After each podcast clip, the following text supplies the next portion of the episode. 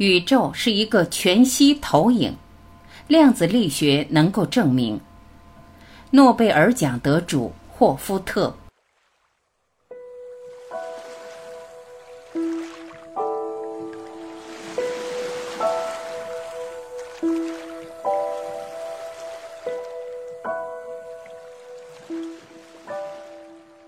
导读：如果说宇宙是一个光盘，光盘里的内容便是我们的世界，应该没有多少人相信。毕竟这个真相有点骇人听闻。但诺贝尔得主、荷兰科学家杰拉尔杜斯霍夫特却认为，宇宙很可能是一个全息投影，从而开创了新的宇宙假说——宇宙全息论。在宇宙全息论提出的最早期，绝大多数人都认为这是一个扯淡的理论。但随着人们世界认知的逐步加深，科学家们发现，在宇宙全息论的世界观下，许多问题都迎刃而解。这个理论似乎有点意思。宇宙全息论，一九九三年，诺贝尔得主。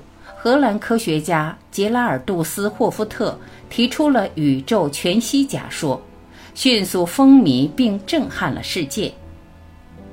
作为一个近乎完善的理论，宇宙全息论非常复杂，其核心内容主要包含几个方面：宇宙是一个各部分之间全息关联的统一整体，在宇宙整体中。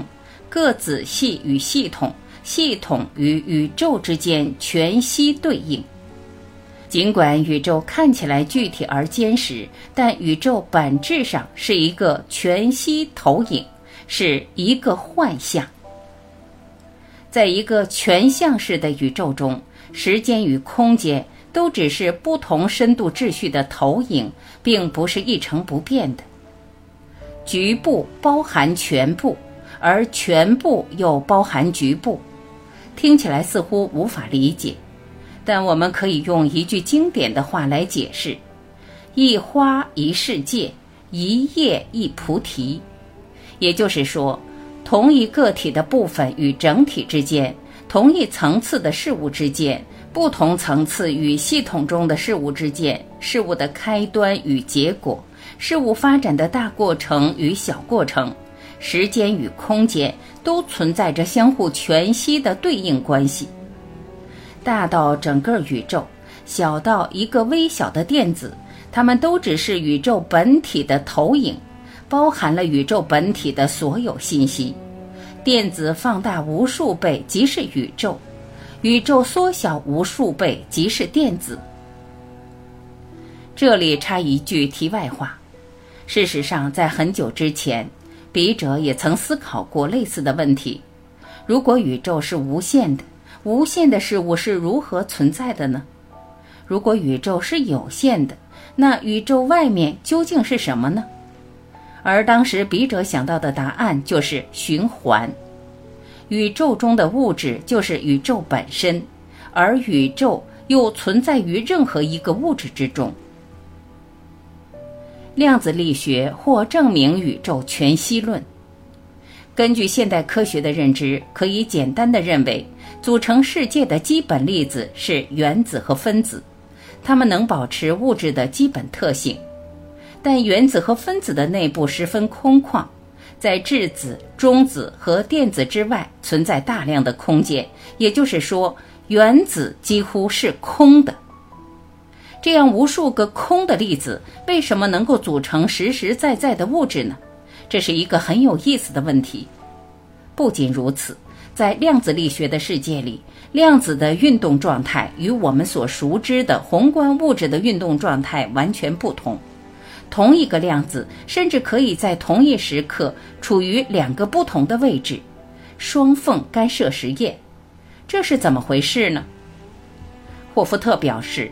只要认为宇宙是全息投影，这些问题都将迎刃而解。宇宙全息论其实本质上就是几何意义上的多维度。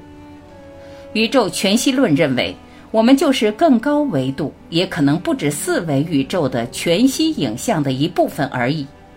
我们自己处于我们这个三维影像部分，其实还有很多个三维部分与我们互相对应，共同勾勒出我们代表的更高一层次的系统。举个例子，假定我们面前存在一个三维物体，我们用一盏灯照射这个物体。能够在地板上形成一个投影，形成全息影像的一部分。同时，我们用另一盏灯从不同的位置照射这个物体，又可以形成了全息影像的另一部分。这两盏灯形成的全息影像虽然大小、形状各不相同，但本质是这两个全息影像所代表的都是同一个三维物体的投影。所以，它们所包含的信息其实是一样的。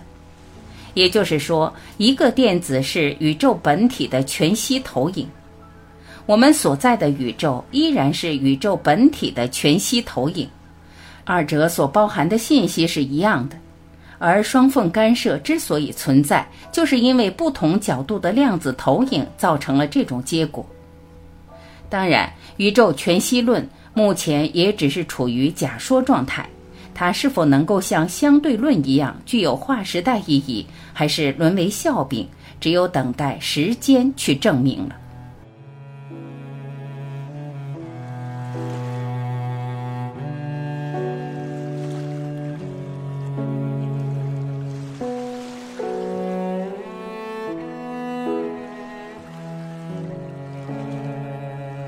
感谢聆听，我是晚琪，再会。